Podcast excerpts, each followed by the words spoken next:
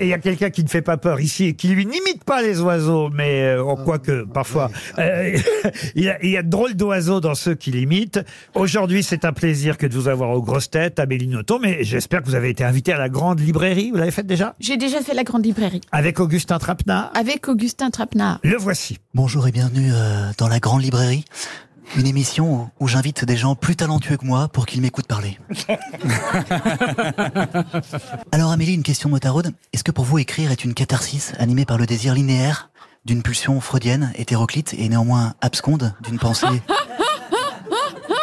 moderne et un tantinet surfait? Ou alors vous vous êtes dit, avec tous ces acteurs belges, il me reste plus qu'à écrire pour prendre de l'oseille aux Français?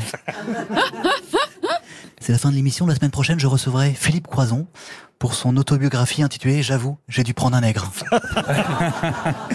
Amélie Nothomb, Franck Ferrand avait envie de vous rencontrer. Oui, euh, oyez, oyez, euh, jante dame euh, et, euh, et jante à lu. On est aux grosses têtes. Hein. Alors, euh, voici Je vous le confirme. le moment euh, de vous narrer l'histoire de la romancière Amélie Nothomb, qui, je le précise, pour nos jeunes auditeurs, n'est pas mercredi dans la famille Adams. Fabienne Claire Nothomb naît au sein d'une famille de la noblesse, belge noblesse. Oh, j'ai chaud Oh, fille d'un père diplomate, elle grandit entre le Japon, la Chine, New York et l'Asie du Sud-Est, ce qui lui donne l'énorme avantage de ne pas se taper l'accent belge.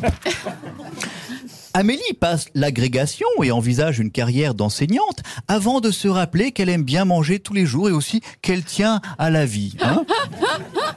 Amélie sort son premier roman en 1992 et enchaîne alors au rythme d'une sortie par an, tel Jack Lang pour faire la fête de la musique.